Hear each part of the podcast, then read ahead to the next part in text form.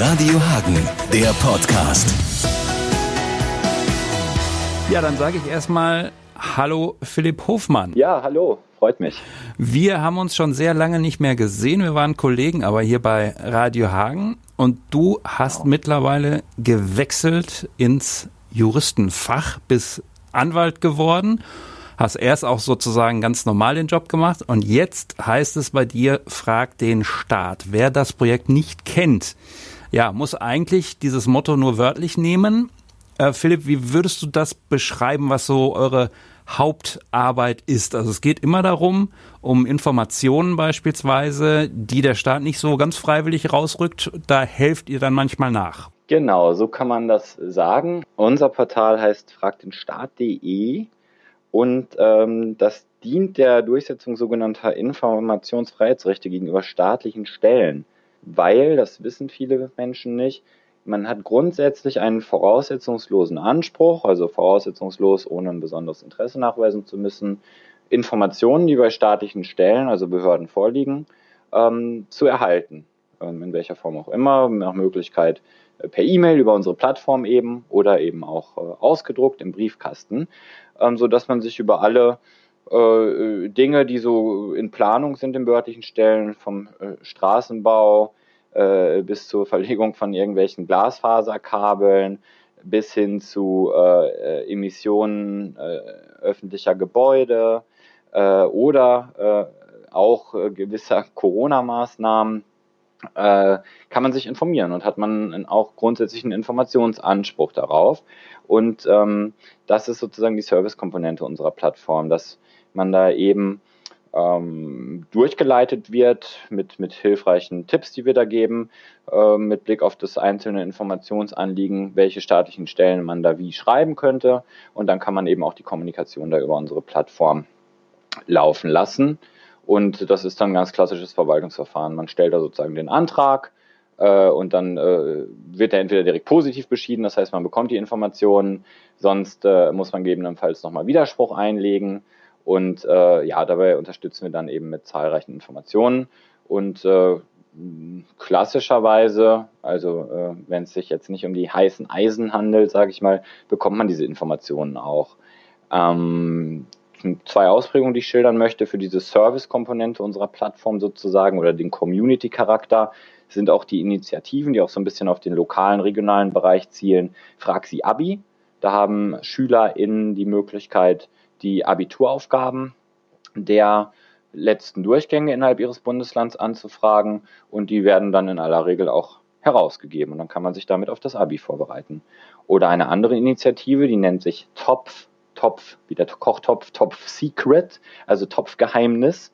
Ähm, die knüpft daran an, dass in Deutschland immer noch so ist, dass äh, Hygienekontrollberichte, die äh, häufig erstellt werden, äh, von, von äh, öffentlichen Stellen, von Restaurants, Supermärkten, eigentlich so allen Einrichtungen, die äh, sich mit Nahrungsmitteln an die VerbraucherInnen wenden, immer noch nicht äh, veröffentlicht werden von sich aus. Aber man hat eben einen Anspruch nach VIG, Verbraucherinformationsgesetz, dass einem beispielsweise der Hygienekontrollbericht vom äh, Lieblingsitaliener um, um der Ecke, um die Ecke, ähm, übersandt wird. Und dann kann man sich da beispielsweise informieren äh, äh und sieht sich dann entweder darin bestätigt, dass man da die letzten drei Jahre immer gut gegessen hat oder vielleicht auch eben nicht. Und dann weiß man, woher die Magenverstimmung kommt.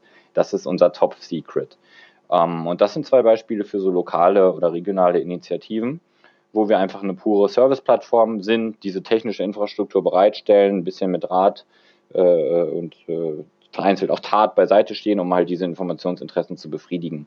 Und das andere, das sind wir quasi auch selbst als Frag den Staat, als Initiative, die sich bewusst überlegt, wo müssen Informationen befreit werden, wo sind diese sogenannten heißen Eisen, wo müssen wir mal Informationsfreiheitsanfragen stellen. Ähm, um an Informationen ranzukommen, die ansonsten nicht das Licht der Öffentlichkeit erblicken würden, die aber im großen öffentlichen Interesse sind für mich ist das so ein bisschen, äh, deswegen finde ich das Thema auch so spannend und fand es witzig, dass äh, du da jetzt gelandet bist. Ähm, es ist so ein bisschen, ja, quasi was die Querdenker machen, dass die mit ganz viel kruden Leuten sich zusammenrotten und dann irgendwie da auf die Treppe vom Reichstag gehen. Also das ist so das andere Ende ähm, der Informationsbeschaffung. Ihr macht's wirklich so ganz klassisch, würde ich jetzt fast sagen. Du bist als Jurist eben auch dabei und ähm, da eigentlich seid ihr der beste Beweis dafür, dass man gar nicht mit kruden Leuten auf der Straße rumtapern muss, sondern ähm, dass es eben auch andere Wege gibt, Informationen zu bekommen, oder? Genau, also es gibt dafür Gesetze, äh, das äh, nennt sich vor allem IFG, Informationsfreiheitsgesetz, Verbraucherinformationsgesetz, Umweltinformationsgesetz und da hat man halt voraussetzungslose Ansprüche. Da kann also jeder Mann und, und äh, jeder Frau jede Frau kann Informationen von staatlichen Stellen erhalten und wenn da keine Ablehnungsgründe für vorliegen, wie äh, äh, ja, Schutz personenbezogener Daten, öffentliche Sicherheit und dergleichen, dann bekommt man auch diese Informationen. Du hast mir ja so ein bisschen scherzhaft gesagt, du bist äh, eigentlich so dabei, jeden Tag verklagst du jemanden oder wirst verklagt. Ähm, kannst du mal sagen, wo der Staat vielleicht ein bisschen zögerlich ist, Informationen rauszurücken? Oder ist es so, wenn man sozusagen den richtigen Weg kennt, bekommt man im Grunde fast alle Informationen? Wie ist das? Also ähm, wir haben sozusagen zwei Ausprägungen. Das eine ist wirklich unsere Service-Plattform, wo jede Person Informationen anfragen kann, die sie interessiert. Also ich hatte ja gerade schon mal unsere Foodwatch-Kooperation Top Secret genannt, wo man diese Hygienekontrollberichte anfragen kann. Und das ist dann eher so Serviceleistung, wo wir gesagt haben, naja, das sind eigentlich Informationen, die können auch alle bekommen, aber der Staat schickt sich nicht an, diese Infrastruktur aufzubauen. Also bauen wir jetzt sozusagen was technisch, damit die herausgegeben werden können und das auch umstandslos geschieht. Und das andere, das ist halt eher so ein bisschen dieser investigative Bereich, in dem wir dann, in dem ich eben auch viel tätig bin, und äh, in dem es dann auch häufig zu strategischen Klagen kommt. Das sind dann eben Informationen, die auch so gerade die politische Entscheidungsfindung betreffen, die eben nicht so gerne rausgegeben werden äh, sollen. Und in unserem Bereich sind das vor allem auch Umweltinformationen. Also wir klagen sehr, sehr viel, auch mit Kooperationspartnern wie Client Earth beispielsweise oder äh, äh, Greenpeace, äh, klagen wir äh, auch auf die Herausgabe von Umweltinformationen. Und da hält sich eben der Staat häufig sehr bedeckt. Also zuletzt haben wir das festgestellt bei den sogenannten Klimaprotokollen des sogenannten Klimakabinetts, wo es Anfang des Jahres darum geht, äh, was verabschiedet jetzt das Kabinett auf Bundesebene, um die CO2-Emissionen in einem Maße zu reduzieren, wie es eben erforderlich wäre. Und da wird sich dann häufig auf die Vertraulichkeit der Verhandlungen oder laufende Gesetzgebungsverfahren äh, berufen und äh, da bekommt man dann eben an diese Informationen nicht dran. Genauso war es beispielsweise bei den, bei den Braunkohleverhandlungen, wo äh, auch mit der Braunkohlelobby verhandelt worden ist, dass es 4,2 Milliarden Euro Entschädigung für den Braunkohleausstieg geben solle, wo sich alle aber auch so ein bisschen gefragt haben, hm, äh, ist es nicht ohnehin schon bald unwirtschaftlich? Also versilbert man dann nicht einen Braunkohleausstieg, den es sozusagen ohnehin bald geben muss?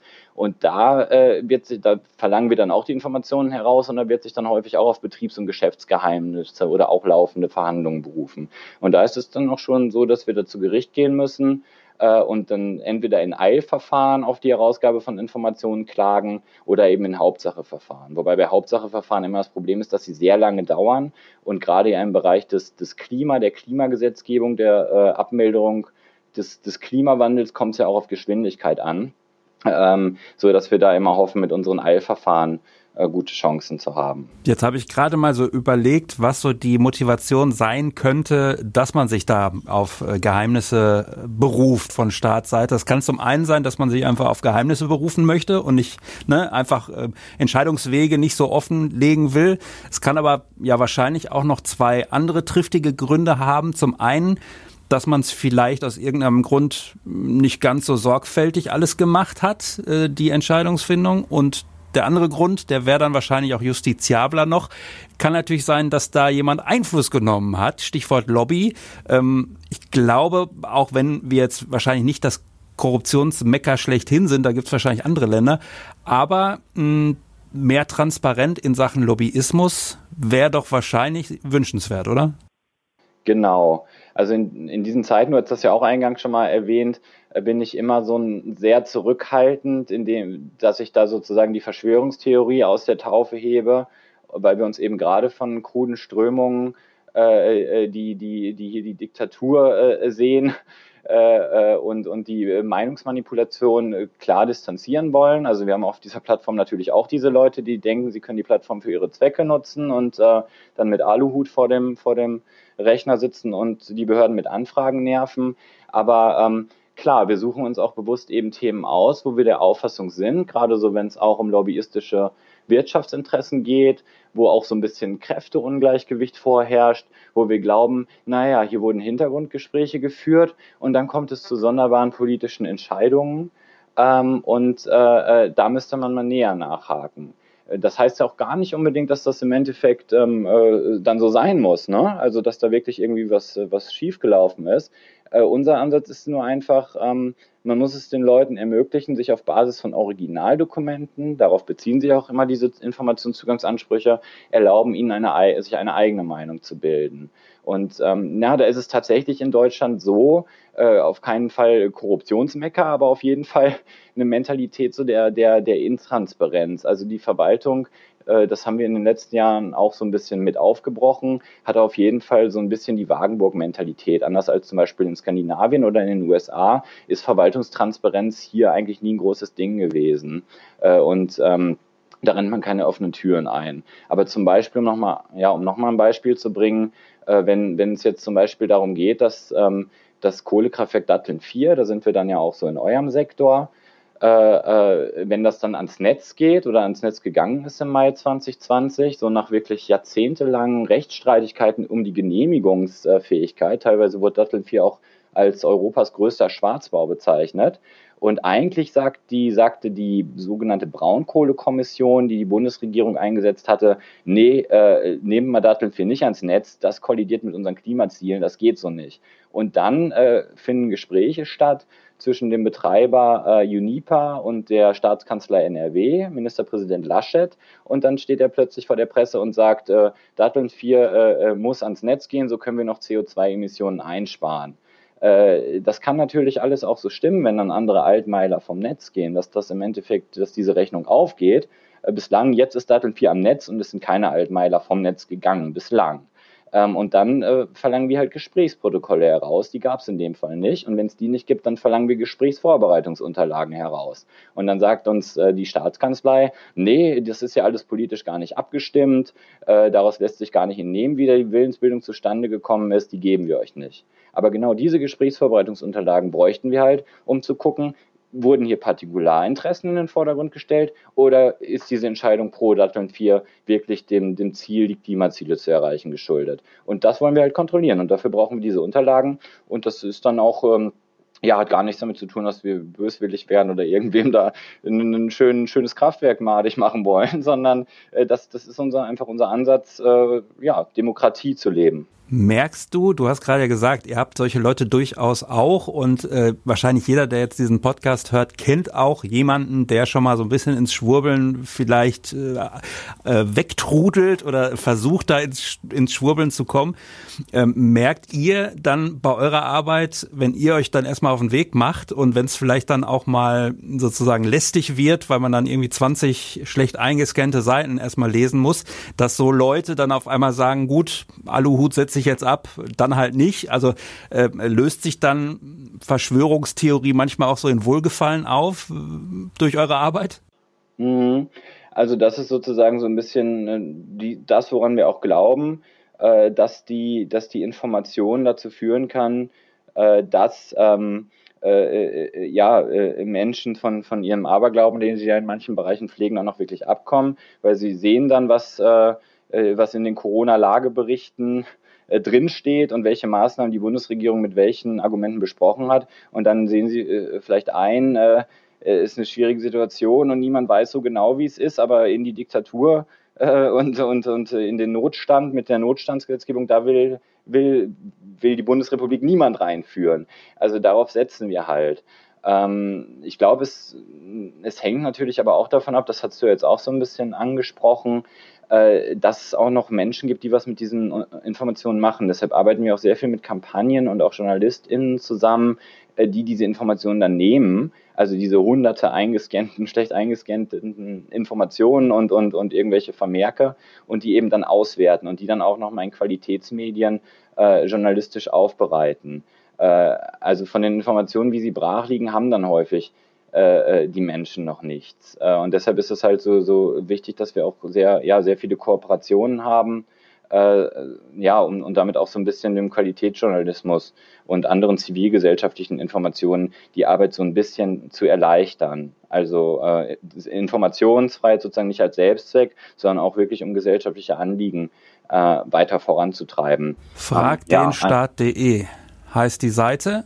Da kriegt man auch ganz viele Informationen, was ihr schon so gemacht habt, äh, Foto von dir gibt's da auch und äh, wie man euch unterstützen ja, kann. Information. Ja, aber wie, wie man euch unterstützen kann, das ist auch gar nicht unwichtig, weil ihr eben spendenfinanziert seid. Vielleicht zum Abschluss nochmal, Philipp. Äh, du hast ja jetzt äh, viele Einblicke so in der täglichen Arbeit sozusagen. Ich habe jetzt mal gerade so zwei Gegenparts mir überlegt. Das eine ist vielleicht die FIFA-Zentrale und das andere ist so das, wie Politiker den Politikbetrieb und, und wie das hier so in Deutschland läuft, so in Sonntagsreden vielleicht umreißen. Also nur dem Gewissen verpflichtet und äh, die Taschen zugenäht und so. Ähm, Würdest du sagen, die Realität ist so genau in der Mitte oder tendiert das System dann doch in Richtung FIFA oder dann doch in Richtung Sonntagsrede? Ähm, also äh, um in Richtung FIFA zu tendieren, da muss ja schon richtig viel im Argen liegen. Ähm, es ist äh, auf jeden Fall äh, so, dass sich auch äh, im Rahmen der Informationsfreiheitsanfrage und der Dokumente, die man dann bekommt, ergibt, dass häufig Dinge mit rechten Dingen und sehr äh, äh, recht, rechtmäßig und gesetzesgemäß äh, abgelaufen sind. Ähm, aber es gibt auch auf jeden Fall äh, in, in vielen Dokumenten extrem viel Potenzial für politischen Skandal. Ähm, zum Beispiel, um noch ein Beispiel zu geben, haben wir zuletzt äh, Dokumente herausverlangt und auch bekommen, aus denen beispielsweise hervorging, dass das Bundesverkehrsministerium äh, bewusst eine Verordnung äh, verändert hat, damit zivile Seenotrettungsschiffe nicht mehr auslaufen können. Und äh, das äh, ja, war dann zum Schluss jetzt auch ein, ein, ein Riesenskandal. Das haben wir zusammen mit der Organisation Mare Liberum aufgedeckt.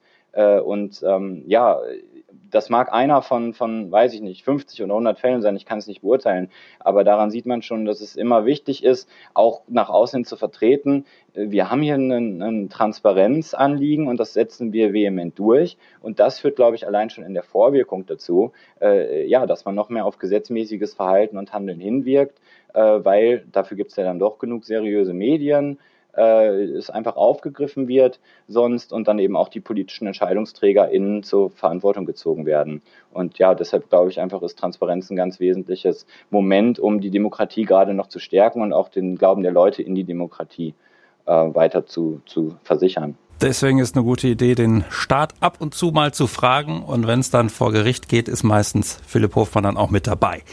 Ja, ich danke dir für die Infos. Ja. Mehr gibt's ja online. Philipp, habe mich gefreut. Ja, mich auch, sehr. Mach's gut. Bis dann, tschüss. Radio Hagen, der Podcast.